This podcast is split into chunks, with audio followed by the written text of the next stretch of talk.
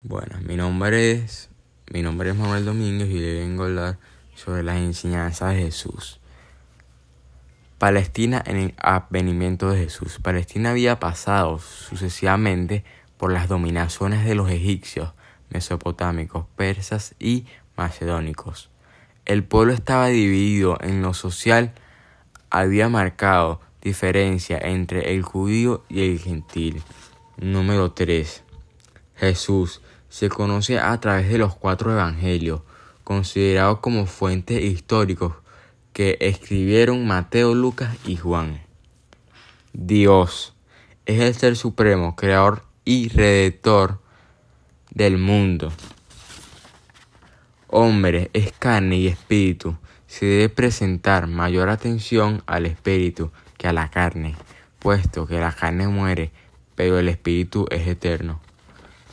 Evangelio, discípulos directos, el primero y el último, propagadores de la nueva doctrina, junto a San Pablo San Pedro, considerado como fuente histórico, que escribieron Mateo, Marcos, Juan y Lucas.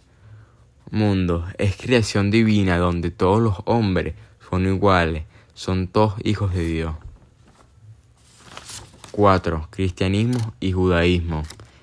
Cristo figura así ligada religión judía como el Masías, el Redentor, el Hijo anunciado por los profetas.